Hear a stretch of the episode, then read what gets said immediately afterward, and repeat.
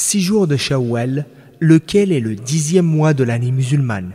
Le prophète, paix et salut d'Allah sur lui, a dit Si on jeûne le ramadan, puis on le fait suivre de six jours de Shawwal, c'est comme si on a jeûné toute l'année.